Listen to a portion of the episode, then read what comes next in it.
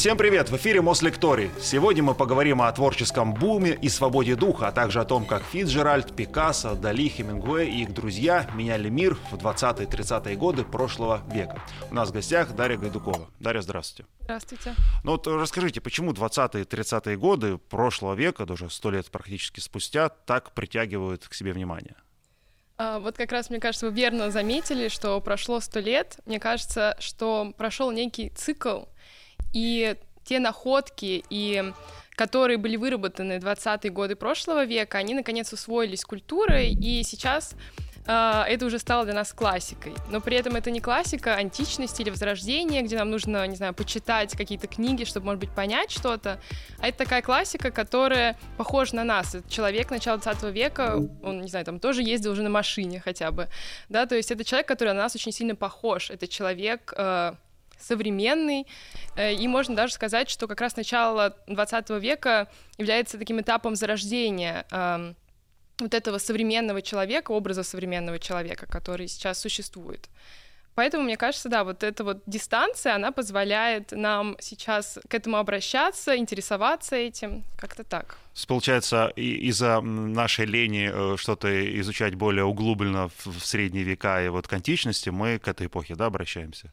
А, ну, наверное, скорее даже не из-за лени, а просто потому, что мы э, легче воспринимаем. Нам не нужен никакой сторонний источник, хотя, конечно, когда мы начинаем углубляться, начинаем, начинаем видеть какие-то другие грани, которые так вот э, просто неочевидные. А, но да, человеку свойственно идти простым путем. Да, латынь не нужно изучать для этого. А какие события в культуре 20-30-х годов, э, собственно говоря, от культуры сделали самые яркие, такие значительные? Ну, вообще, 20 век очень насыщен на события, и в том числе и трагические, и, с другой стороны, революционные совершенно. А, с одной стороны, это множество каких-то научных открытий. Это, не знаю, например, квантовая теория, которая полностью изменила представление о том, как устроен наш мир. То есть разрушается какая-то физика ньютоновская, и мы вообще представляем мир совсем иначе, мы не знаем, какой он. То есть, оказывается, мы не знаем, какой он. А, с другой стороны, то же самое открывает, не знаю, психоанализ. То есть оказывается, что есть не просто я, а есть еще какое-то наше бессознательное, которое внутри нас. Это такой бесконечный поток, который мы можем изучать, углубляться. И психоанализ очень сильно повлиял на всю культуру 20 века. И, конечно, 20 век полон также трагических событий. Например, это э, Первая мировая война, которая э, оказала влияние, такое э, представление вообще о ценности человеческой жизни изменились, потому что Первая мировая война — это применение новых технологий оружейных различных. Это также и да, вовлечение всего мира в этот процесс. И это переоценка ценностей человеческой жизни, конечно же. А, и, конечно, тема революции очень важна, пусть она и совершилась только на территории нашей страны. Вот это преддверие революции, ощущение того, что мы на грани чего-то нового, что дальше будет нас ждать э, какие-то перспективы совершенно заоблачные, совсем новый мир, где все будут жить мирно и счастливо. А, вот это вот ощущение предвосхищения от этого прекрасного будущего, конечно, тоже такой важный ритм вот этой вот эпохи, э, которым он пронизан. То есть, получается, на творчество влияет, ну, условно, физика, да, вот мы искали о том, что много процессов вроде бы абсолютно не творческих, но это все отражалось э, в работах мастеров того времени.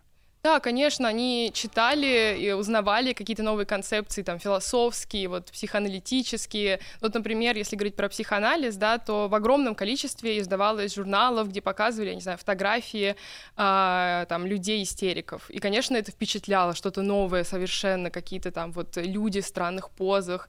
И это просто была какая-то тема времени. И, то есть, на людей, на художников вообще все что угодно может произвести. Но еще, конечно, мне кажется, важной точкой для 20 века века является то, что вообще происходит изменение некой социальной структуры, а, которые накопились к началу 20 века. Понятно, что индустриализация а, и там переезды в город, да, как такой некий центр, они повлияли вообще на то, что у человека появилось больше свободного времени, какие-то свободные деньги, у него появилась возможность для досуга. И, следовательно, к началу 20 века мы уже получаем а, готовую другую совершенно аудиторию, чуть менее образованную, но в целом достаточно образованную. И именно вот на 20 век э, появляется вот это разделение как бы на элитарное и массовое искусство, можно так сказать. А, и вот как раз мы будем замечать, мне кажется, что в 20 век, с одной стороны, хотел работать с этим вот новым человеком. Например, как раз русский авангард часто себя позиционировал, что вот я работаю с обычным человеком, с народом, а, за счет того, что, не знаю, обращались к иконе, к лупку, но при этом часто как раз авангард мы вообще не понимаем. То есть э, художники думали, что это более понятно рисовать, не знаю, просто, как ребенок. Да, а с другой стороны, может быть, человеку это было и не так близко, как художники думали. Вот. А с другой стороны, вот это вот ощущение, что появилась большая аудитория людей, которая готова воспринимать искусство, она вот позволила тоже художникам себя э, как бы проявлять в каких-то других областях, там, в рекламе, например, и как бы тоже в том числе какой-то заработок получать еще за счет э, более коммерческих каких-то видов деятельности. Ну и просто как-то, наверное, в тот момент э, доносить стало легче, да, и развивалась типография, и, наверное, больше открывалось каких-то галерей, как-то ну, можно это было тоже, да. пока показать людям, потому что когда художник что-то где-то в подвале у себя пишет, ты этого не видишь, то сложно развиваться, правильно? А, да, да. А вот если говорить про разные направления в искусстве, про живопись, mm-hmm. про литературу, а, то у них что-то общее было, вот чем они были объединены? То есть есть какая-то общая черта вот у разных направлений искусства того времени? Вот как раз если от этой точки отходить, да, разделение на массовое элитарное искусство, а, то мы можем увидеть, да, вот, вот это некоторое разделение уже даже у самих художников, а, если мы говорим о великих художниках, да, которые там в музеях, гениальных художников, там, Ну вот я назвал две фамилии, там, Пикассо, да, Дали, великие да, же. Да, а вот если о них говорить, конечно, то эти художники больше работали на какую-то элитарную аудиторию, но, может быть, не совсем это осознавали. А скорее тут э, такое логическое движение тоже, связанное с тем, что весь XIX век он выработал некоторые принципы работы с искусством реалистичные, довел их до совершенства. Там, не знаю, например, роман, да, это такая э, да, понятное произведение, обычно такое, да, большое, толстое, где очень много описаний, все это описывает наш реальный мир, реальную жизнь. А, а 20 век, он как бы видит, да, вот уже это дошло до совершенства, не знаю, есть Толстой. А, и, следовательно, нужно заняться какой-то деконструкцией вот этой вот э, вот этого вида искусства. И 20 век этим занимается. Эти бесконечные измы — это поиск новой формы, поиск того, как деконструировать то, что было создано в 19 веке.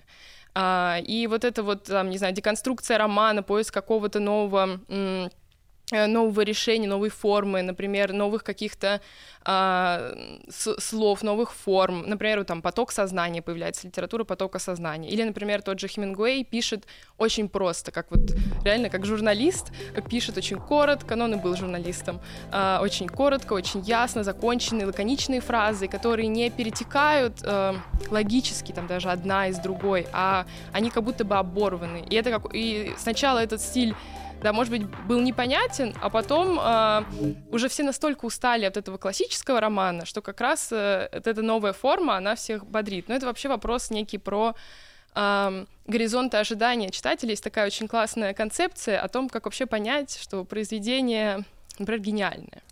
Э, и для этого нужно представить себя человеком, ну вот мы сейчас, да, должны представить себя человеком начала 20 века. А, вот мы читаем такой классический роман, мы к нему привыкли. Тут выходит, я не знаю, «Восходит солнце» Хемингуэя, тоже написано вроде как роман, а, мы начинаем читать, и наш горизонт ожиданий, то есть то, что мы представляли будет в этой книге, она разрушается. А, и если оно разрушилось, то, скорее всего, это произведение э, ну, будет гениальным и как-то будет важно для истории, потому что э, мы ожидали одного, получили другого. Но это только концепция, тут ее можно применять, не применять. Но мне кажется, хороший лайфхак. Это про какой-то не закрученный сюжет имеется в виду, про то, что непонятно, что будет дальше. Нет, это Нет? именно даже в первую очередь на самом деле про форму. То есть не обязательно про сюжет, это может быть про форму, может быть про а, вообще подачу, как тебе материал дают, каким, каким способом его предоставляют. То есть это как бы вот этот горизонт ожидания, это нашего, ну, в целом наше ожидание. То есть мы представляем этот роман, какие там герои, как они себя поведут, чем он, скорее всего, закончится. А, и если у нас эти ожидания не совпадают с реальностью, то это некий шок, ну, как логично. Я сейчас думаю, вот я был бы человеком того времени, потому что вот эти короткие там предложения формы Хемингуэя мне гораздо понятнее, чем я начал перечитывать э, «Братьев Карамазовых» и такие вот там предложения э, на полстраницы. И, честно говоря, вот э, современного хочется чтива. Окей. Вот. А какие-то центры, вот можно выделить э, места, где было скопление этих авторов, да, где искусство развивалось, знаю, Париж или какие-то другие города? Да, ну вот вы называли имена э, Пикассо, вы говорили про Хемингуэя, Фиджеральда, все они э, какой-то момент своей жизни приехали в Париж, э, да, как на Монмантр, в некое такое богемное творческое сообщество, которое было объединено таким еще именем, дополню, Гертрудой Стайн. Э, то есть это такая американская писательница, э, коллекционер, которая вместе с своим братом собирала коллекцию э, живописи, объединяла вокруг себя художников. Э, ну вот в нулевые где-то года она собирала как раз, ну, где-то 905-906 она познакомилась с Пикассо, с Матисом, э, собирала званные ужины э, и вот собирала коллекцию живописи, которую тогда вообще никто не понимал. И, э, в общем, художники бедствовали и приезжали как раз в Париж, потому что там в тот момент было достаточно дешево жить, удобно, комфортно, э, и вот э, как бы, ну и там сообщество. И собирались обычно в каких-то одних центрах, чаще всего потому что тянет да, к таким же людям, как ты, какой-то вот этой творческой богеме, элите. Э, хочется, ну, вот со своими разговаривать на одном языке. И есть даже такая теория, называется теория креативного класса Ричарда Флориды. Вот как раз она объясняет, почему вот люди обычно креативных профессий, они съезжаются в какие-то одни и те же города. Вот, и поэтому оказывается, там, не знаю, что вот у нас в стране все в Москве и в Санкт-Петербурге, кто занимается каким-то искусством, творчеством. Вот. Понятно, что на, как, ну, и, и вот мне кажется, как раз в нашей стране сейчас такая активная идет политика того, чтобы на местах создавать такие креативные кластеры, а, и чаще всего они вокруг каких-то галерей современного искусства, и там реально скапливаются все люди там города, района, потому что а, вот это некая такая тенденция, что креативный класс всегда собирается в какой-то одной точке. Ну и вот такими точками, не знаю, в 20 веке, мне кажется, были как раз а, а, вот Париж, Вена, возможно. А с чем это связано, кроме того, что там вот... Э, они, они же как-то первый туда человек приехал. Понятно, что когда уже там 10, условно говоря, э, творческих людей обитает, ты становишься одиннадцатым. Но а изначально почему? Ну, кроме того, что там было дешево жить. Uh, ну, в основном туда съезжались, конечно, американцы в первую очередь. И, ну, наверное, потому что в Европе больше истории и как бы больше источников, откуда взять вдохновение да, то есть мне кажется, что в Америке достаточно скучно на тот момент было что-то писать, просто потому что э, достаточно ну, какой-то современный уже мир, он выглядит современным, а нас часто тянет ностальгию к чему-то более старому. А, и мне кажется, что здесь на самом деле просто какое-то интуитивное, то есть нет прям какого-то стопроцентного ответа, почему люди приезжают в тот город или в другой. Это просто вот ощущение времени манит тебя туда. Мне кажется, это вообще такая у культуры интересное есть свойство иногда, что очень многие люди в одно и то же время начинают придумывать одни и те же вещи, думать примерно одинаково, и вот объединяются, например, э, в, не знаю, в какое-то течение, причем независимо придумав там, не знаю, похожие идеи. А как это вот э, происходило? Они буквально на одни и те же бульвары выходили и писали картины на них и ну, многие собирались как раз в районе Монмантра, э, вот. Но тут, конечно, важна вот эта фигура, мне кажется, Гертруды Стайн, потому что она всех э, в каком-то смысле объединяла. Она была знакома вот и с художниками там, например, да, вот с Пикассо она знакома с начала века, вот. Хемингуэй приезжает где-то в 20-е годы, и... И она просто как бы с ними вот общалась, устраивала вот эти вот вечера, она специально их знакомила. То есть она как бы такой вот светский раут, э, э, то есть некое такое специально устроенное нетворкинг. Спонсировала как-то их, нет? А, ну, покупала картины, конечно. Да. А где ее коллекция сейчас, или это все уже в музей ушло? Это в музеях, да. В Просто тогда она выгодно купила, я думаю, вот в начале прошлого века много картин. А, на самом деле все художники предчувствовали, что их, худо... их как бы творчество будет когда-то актуально, они скупали. Все скупали разных художников, например, Пикассо скупал только самого себя, потом уже на старости лет он понял, что надо скупать свои собственные картины, чтобы, чтобы обеспечить внукам хорошее будущее. А как э, с, с рынка их скупал, да? Не, да, то, что, не, старые... не то, что сам себе продавал, да? Да, свои старые картины. Ну, это интересно, инвестиции в себя очень по-современному, мне кажется. Да. А вот э, все-таки мы уже сказали о том, что это было искусство элитарное, да? Как э, вот э, поэт, э, художник, он э, что он говорил? Так, я буду работать на такую изысканную аудиторию. Или просто они э, творили то, что в основном люди не понимали? Как это определялось, что он элитарный? А, ну, тоже есть одна концепция предполагает, мне она очень нравится, потому что, мне кажется, много объясняет, что если 19 век, да, мы говорили, как это связано с реализмом, с реальностью, с тем, что вообще существует вот в этом мире, то э, 20 век, ему это уже надоело, и он выходит на какой-то новый уровень и хочет создавать искусство ради искусства, которое не привязано ни к какой реальности, ни к чему. То есть произведение означает только то, что это произведение искусства. То есть оно не должно выходить за какие-то дополнительные даже смыслы. Вот эта оторванность от реальности, она просто часто очень непонятна. Мы привыкли вот жить, там, не знаю, микрофон, стол, стол, но это, правда, не то, что нас постоянно окружает, ну, там, не знаю, чашка. А, и мы пытаемся увидеть, там, не знаю, в каких-то абстрактных картинах, например, тоже то, что мы видим в реальности, так просто устроен человек. А художники хотели вот искать какие-то новые способы общаться, создавать свои собственные миры и как бы, по сути, наверное, конкурировать с тем миром, который вот создала реальность, да, то есть конкурировать с реальностью, потому что создавать что-то совершенно новое, и вот этот вот принцип искусства ради искусства стоял во главе э, во главе всего. И мне кажется, что это ну, объясняет, почему часто непонятно. Это как вот на самом деле мы же не можем понять другого человека, там, не знаю, сидящего напротив. На, вот я сижу напротив вас, я не, ну, не особо понимаю, возможно. У меня есть какие-то догадки, но я все равно никогда не пойму вас. И, а художник представляет вот свой внутренний мир. Вообще полностью как бы вот э, обнажается, рассказывает, да, вот то, что э, у него в голове не пытаясь э, как-то связаться с тем, что существует. И поэтому это очень тяжело для восприятия. А где-то вот, кстати говоря, трактовки, они сами своих работ э, где-то писали. Была ли у них пояснительная записка вот к этим картинам? Потому что я объясню, я вчера был эм, э, в ГЭС-2, да, в Доме культуры, uh-huh. и там такая интересная интерактивная зона, там разные люди э, рассказывали о том, что они видят вот в этих произведениях. Там какие-то были, значит, фрески. И я понимаю, что все говорят абсолютно разное, а художник, возможно, вообще что-то третье в это вкладывал. Вот здесь э, они поясняли что-то кому-то, они не боялись того, что их просто неправильно поймут. А, часто никаких пояснений не было, возможно, это про... ну, они пытались закладывать какие-то смыслы, э, и мы можем их как-то прочесть через символику, возможно, может, там, через название, какой-то намек нам там дается. Но на самом деле художники часто не объясняли в связи с этим, э, как, как, как бы даже идет некая теория интерпретации, вот э, в целом там литературных произведений, художественных произведений, и если сначала, когда вот, какие-то философы разрабатывали теории там интерпретации, как работать с произведением, то э, они предполагали, что да, вот надо изучить биографию автора, вот представить, что он в этот момент чувствовал, и тогда мы поймем, что он хотел сказать. То к середине 20 века от этой тоже концепции философы там отказываются и говорят, читатель, он э, соучастник, он сосоздатель произведения, и он имеет право вот дополнять те смыслы, которые он ну, хочет увидеть там. Он может дополнять это произведение и быть таким же э, соавтором этого произведения. И мне кажется, это тоже дает какую-то и нам свободу.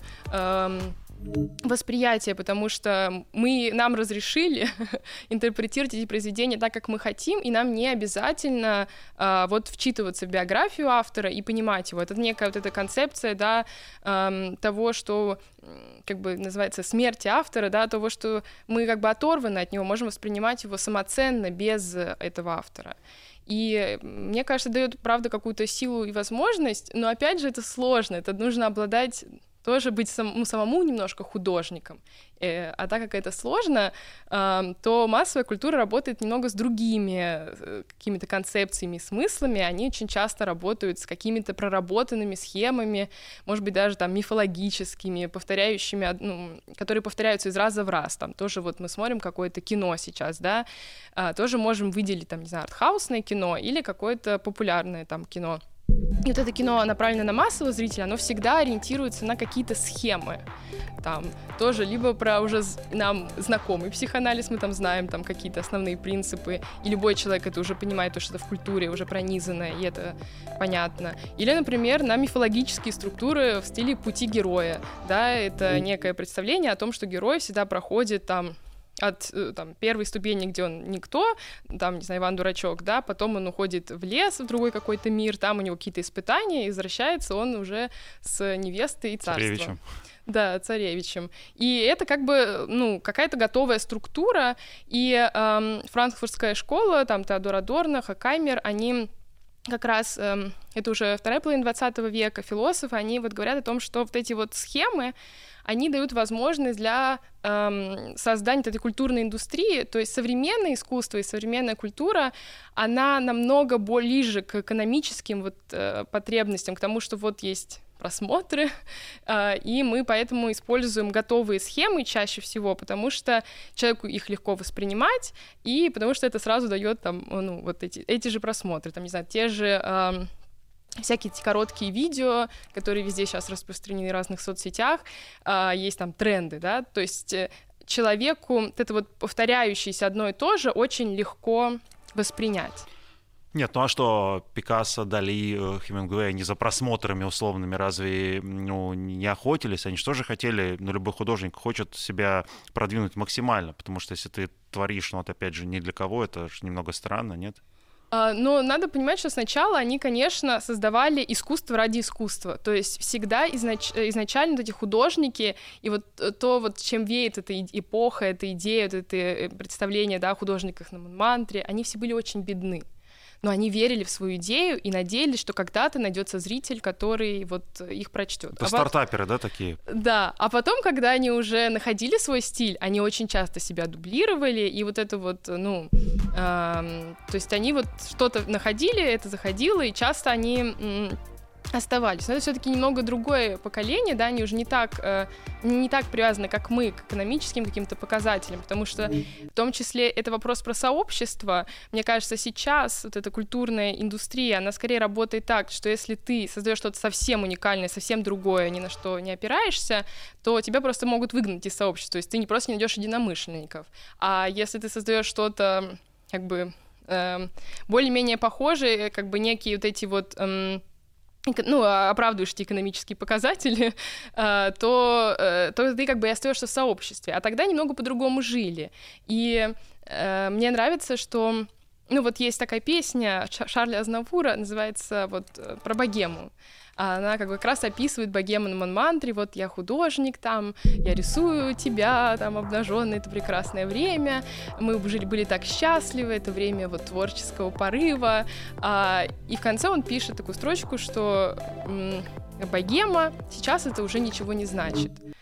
То есть, ну, мне кажется, это такая, это мне, это мне кажется не совсем про период культурный даже, а в целом каждый художник проходит два этапа. Как, ну, там, когда он сначала такой немного маргинальный художник, ищет себя, сообщество, и поэтому у него нет денег, а потом он вдруг залетает, да, и там его картина вдруг покупается, и он становится уже другим, то есть он уже не в этой м, аудитории богема, он уже становится частью культурной индустрии. И это такая ловушка 20 века с его капиталистическими направленностью.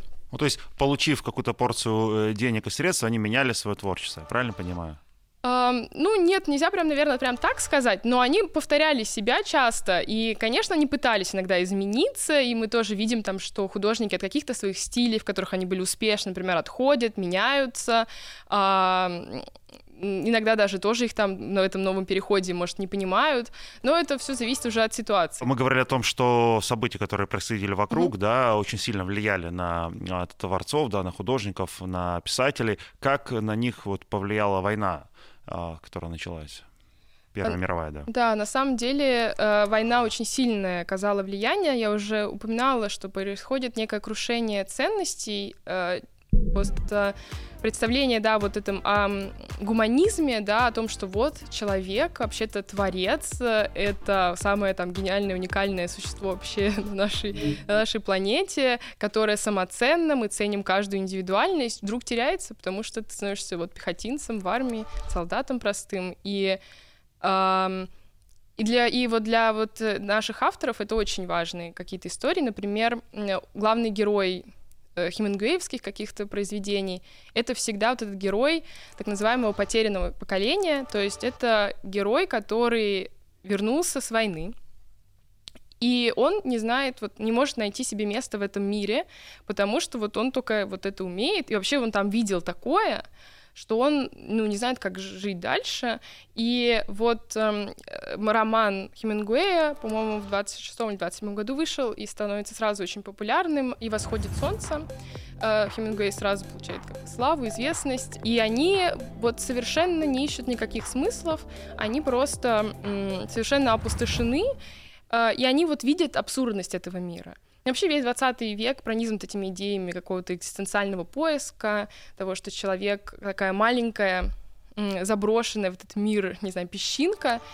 И это, конечно, вот эм, то, то, что мы с времен Возрождения выстраивали этот образ человека, веру в прогресс, о том, что вот дальше мы будем строить великое светлое будущее, а, что всегда будут там, не знаю, и технологии улучшаться, и наш какой-то этический будет постоянный рост. Это все 20 век как будто бы порушил в одно мгновение вот этой веры в светлое прекрасное будущее, в прогресс, а, мы оказались в ситуации, когда человек ничего не значит. И что с этим делать? С этим вот абсурдным, совершенно жутким миром надо вот как-то дальше жить. И вот Хемингуэй, он делает именно таких персонажей, он их показывает, и они часто вот ощущают себя заброшенными, потерянными. И термин «потерянное поколение» — это термин вообще Гертруды Стайн, учи- учительницы в каком-то смысле Хемингуэя. Они, правда, потом поссорились, поругались. Вот, но э, это ее термин, и он как раз в качестве эпиграфа даже вот ее цитату приводит с этим э, с этим словосочетанием. Ну, так а получается, не было бы условно войны, не было бы у него такой боли, такого опыта и таких бы произведений в конечном счете. То есть такое исторически, ну, огромное, да, трагическое событие, для него это, ну, скачок в карьере. Так, ну, так, ну, оно так и получается, нет? А, ну, звучит, конечно, жутко. Жутко звучит, но, да. Но, наверное, так, э, конечно, получается в том плане, что весь век вот пронизан этой трагедией на самом деле. Он, который еще и более того повторяется. А, и это прям чувствуется во всех произведениях. И оно встречается как бы в произведениях у всех авторов. Но тоже надо понимать, что там тоже это какое-то некое логическое эм, ощущение. Уже в начале 20 века, до войны, уже ощущалось то, что человек больше не такая вот... Э, на все способный. Это не этот творец великий какой-то э, там Леонардо да Винчи, который все может. Э, то есть уже были и философские какие-то идеи, которые показывали мир не так однозначен. Человек вообще себя, ну, например, был Киркегор еще в XIX веке такой философ, а, который уже как бы причисляется к философам-экзистенциалистам, и он вот подробно как раз разбирает эту тему заброшенности человека, а, его какой-то, ну, ну вот, то есть эти темы уже были подняты, возможно, Хемингуэй бы в чем-то другом нашел вдохновение, и, может быть, пришел бы к какой-то такой форме, не знаю. А, но вообще это ужасно, что такие события являются потом Каким толчком. Толчком, для, да. да. А как вот изменилась жизнь художников э, во время войны? Они все покинули Париж, вряд ли они собирались также на бульварах и э, праздно проводили время.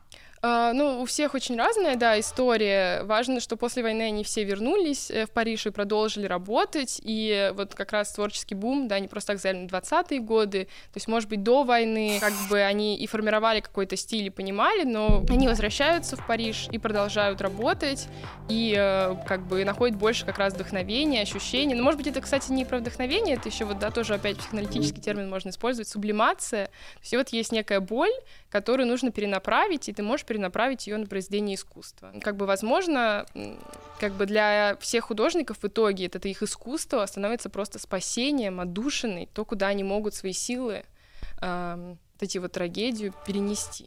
А насколько нам, у Дали, у Пикассо поменялся стиль или можно взять два произведения и сказать, одно там до войны условно написано, второе после?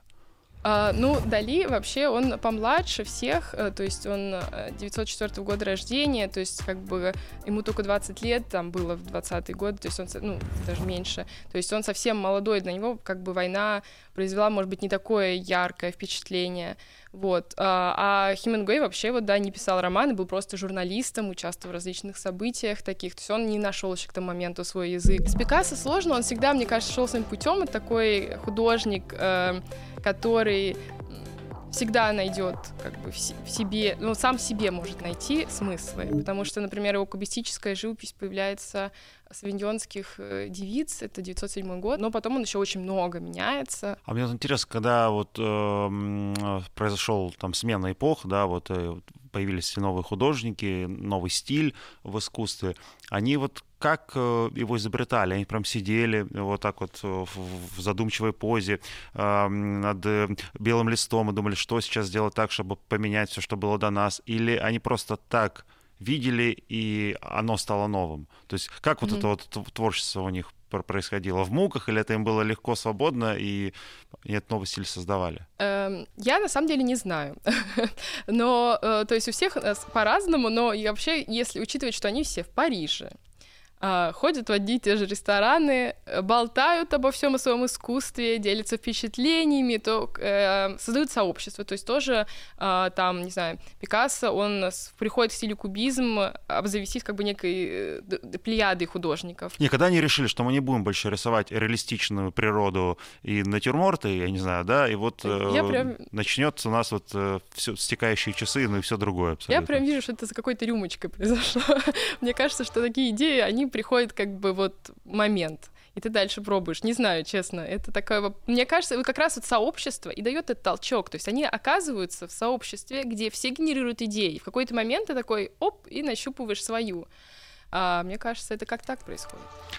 Вернемся а, к Фицджеральд, да, вот о чем говорили в начале. Самое известное произведение это Великий Гэтсби. Угу. Вот, э, ну, наверное, оно большей части. И мне тоже стало известно, когда вышел фильм. Вообще, конечно, кино реанимирует авторов, надо признать. А, это, говорят, реальный персонаж, был у него какой-то прототип, или это абсолютная выдумка, главный герой? Um, ну, э, Фрэнсис Скотт Фиджеральд, он вообще всегда свои произведения так или иначе со своей биографией связывал. А, когда он, э, как солдат, вернулся с войны, и каком-то кабаке он влюбился в девушку, но он был совершенно обычным бедным солдатом, у него ничего не было особо за плечами, а, и он влюбляется в дочку верховного судьи, которая, безусловно, безумно богата, в нее влюблены все мужчины вокруг, она невероятно красивая. А, это его будущая жена, Зельда Фиджеральд. Частично это история про вот это, потому что когда она представила, конечно, своего вот а, возлюбленного, то семья сказала, ну, не очень хорошая партия. И э, Фрэнсис Скотт Фиджеральд отправляется на заработок. Он сначала работает, ну, мы сейчас сказали, в пиар-отделе, там, в рекламе, и пишет роман, надеется на то, что он станет популярным автором, и так происходит. Он публикует роман, и сразу же играет свадьба в 20 год. Вот, и сразу же как бы, свадьба, но это еще не Великий Гетсби, это по ту сторону рая. И он сразу же покупает э, огромный особняк, 8 спален, заселяет свою любимую, возлюбленную, вот, ну и вот начинается период их каких-то безудержных вечеринок под джаз, вот реально как вот в фильме Великий Гетсби, а, они веселятся, тусуются, очень много выпивают, что является некой такой проблемой, и в дальнейшем будет всегда проблемой, что э, Скотт подсядет на вот это, не сможет очень много писать. Вообще Зельда всегда всегда ревновала Скотта к э, литературе, потому что он очень иногда любил погрузиться в это все. Она все время хотела, чтобы был какой-то движ, вечеринки. И если он уходил в литературу, она всегда давала ему повод поревновать, э, вернуться к ней. Вот, и что они были очень сложные отношения. Хемингуэй всегда говорил, что это как раз самая главная проблема этого прекрасного автора и писателя в том, что вот она не дает ему писать, э, какая-то дивалица. Она, правда, была немного безумная совершенно, и... но при этом она была просто таким символом поколения, носила короткую стрижку, есть какие-то легенды, там, что она прыгала обнаженная в бассейн, была первая девушка, которая так сделала, или там то ли ходила вообще обнаженная по улице, э, в общем, ну, какие-то такие истории. То есть вот они там устраивали невероятные вечеринки там на машинах, в общем, все очень красиво, богато. И на самом деле Фиджеральд всю жизнь немного переживал, что ему не хватает денег, что они так тяжело ему даются, что надо работать, а не просто... Удивительно, конечно, открытие. Вот, и надо содержать. А потом, когда они уже поехали в Париж, эм, то э, у Зельды обнаружилась шизофрения, и ее положили потом в клинику. Они, у них очень усложнились, понятно, отношения, и эм, Фиджеральд пишет «Ночь нежна», тоже у них там есть героиня с таким диагнозом, и Зельда такая даже, ну вот, ничего не смог придумать, все из жизни берешь. То есть он всегда в каком-то смысле берет вот сюжеты всегда из жизни.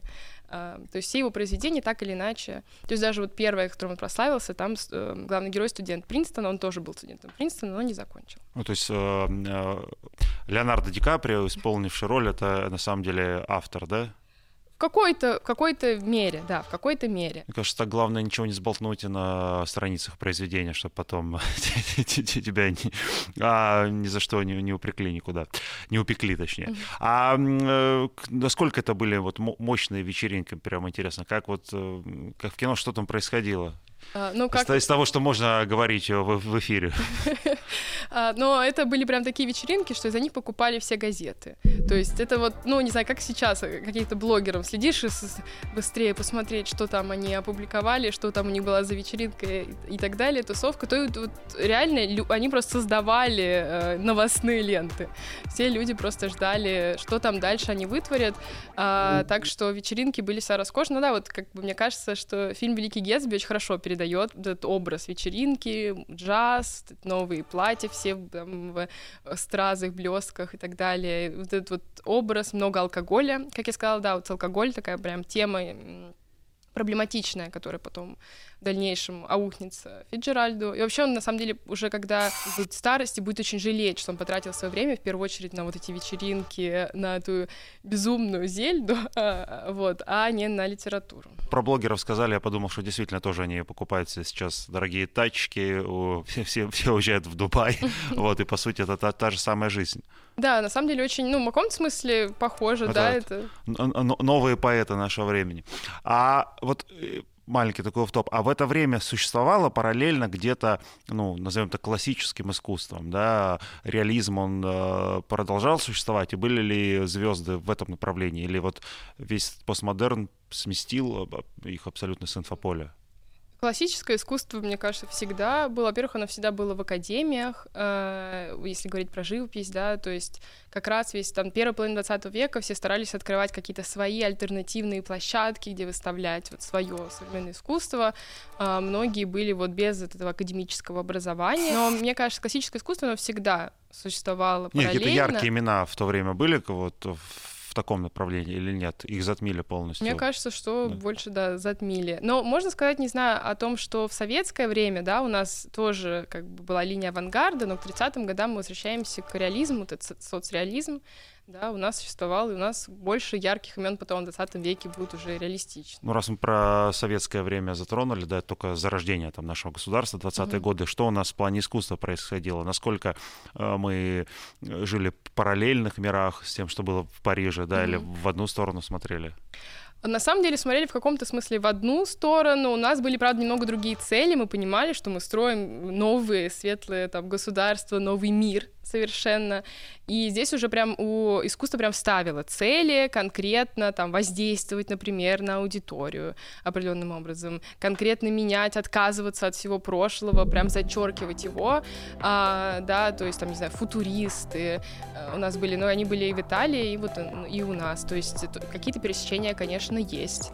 И плюс очень многие наши художники уезжают потом э, в Европу, и там тоже продолжают работать, и так что пересечения явные, даже можно сказать, э, что до вот последнего времени авангард был больше понятен и более принят э, в Европе, чем у нас в стране. То есть мы сейчас его, мне кажется, реабилитируем очень активно. И эм, как бы авангардная живопись, она тоже была часто очень абстрактная, то есть она не была связана с реальностью, опять же.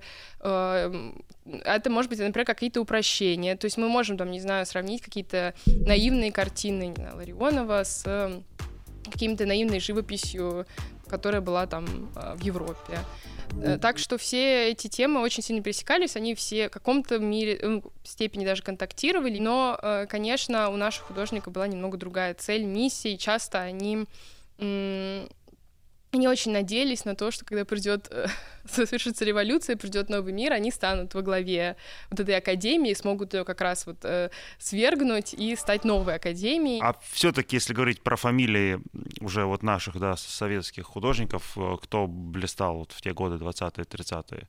Из э, наиболее таких, которые на слуху? Ну, например, вот э, Маяковского там назначили в качестве одного из, там, да, кого кто может выбирать э, будущую литературу, какой она должна быть. Или, например, Малевич тоже какое-то непродолжительное время э, являлся такой иконой. То есть у них прям были какие-то права цензоров, да, то есть они кого-то продвигали из юных и молодых, кого-то могли задвинуть? Да, очень недолго, только сразу после революции, потом, и, к сожалению, всех уже сместили с этих должностей. А вопрос у меня про Хемингуэя, да, вот есть мнение, что в творчестве не все так однозначно, для меня-то это все однозначно, что не совсем понимаю, про что это речь, но вот хочется от вас получить, э, да, какое-то пояснение. Что там неоднозначного?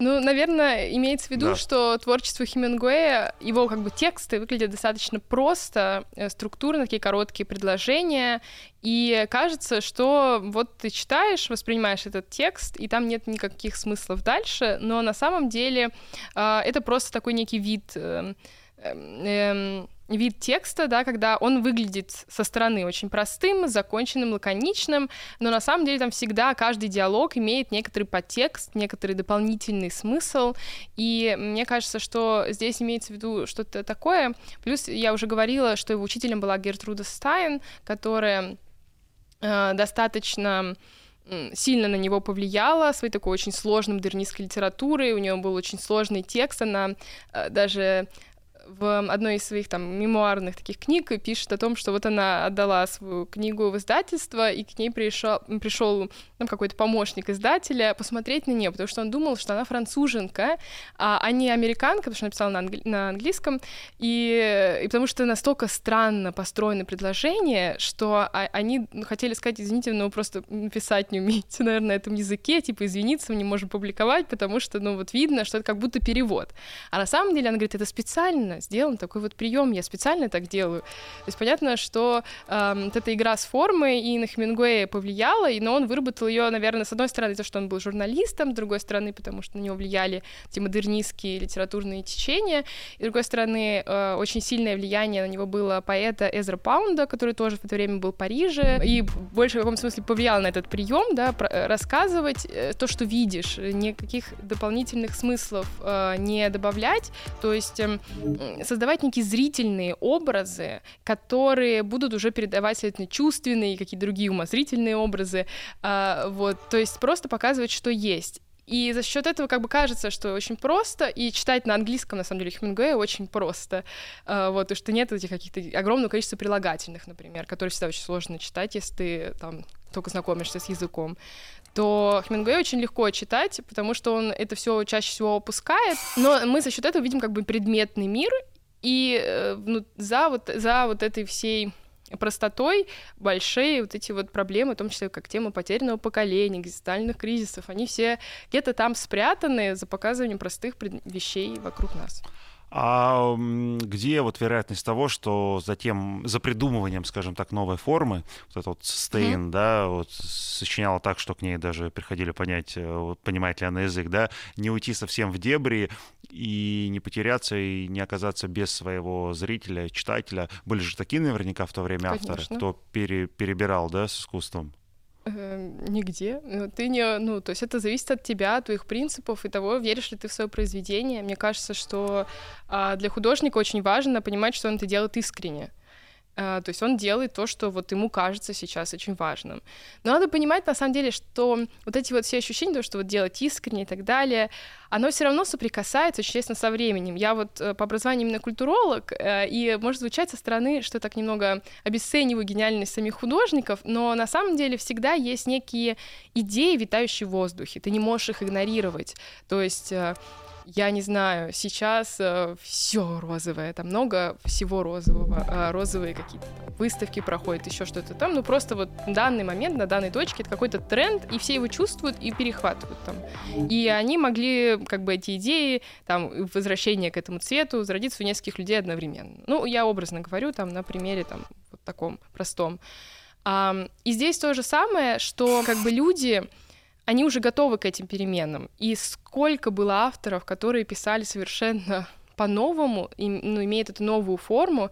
Вот это вот даже литература потока сознания, которая достаточно сложно спрятать, ну, Улис, всем известный, который очень сложно прочитать, вот, а или там, с другой стороны, Пруст, э, то есть очень много э, литераторов нащупывают эту идею того, что вот надо писать по-другому, это должна быть другая форма, ты должен вот... Э, возможно, как-то коверкать язык, извидоизменять его. Например, вот у нас э, в России была заумная поэзия, где вообще там вот хлебников, например, или крученых, они выдумывали слова.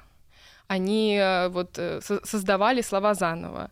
и, и могли писать вот произведения, там, не знаю, совершенно с выдуманным каким-то словом и нормально. И они все равно понимали, что найдется какой-то читатель, потому что это некая идея, и она пронизывает весь век. То есть ты на самом деле, мне кажется, никогда не сможешь быть полностью, полностью прям оригинальным, если просто только некой гениальности в том, как эм, аккумулировать, соединить в своем творчестве все эти витающие в культуре идеи.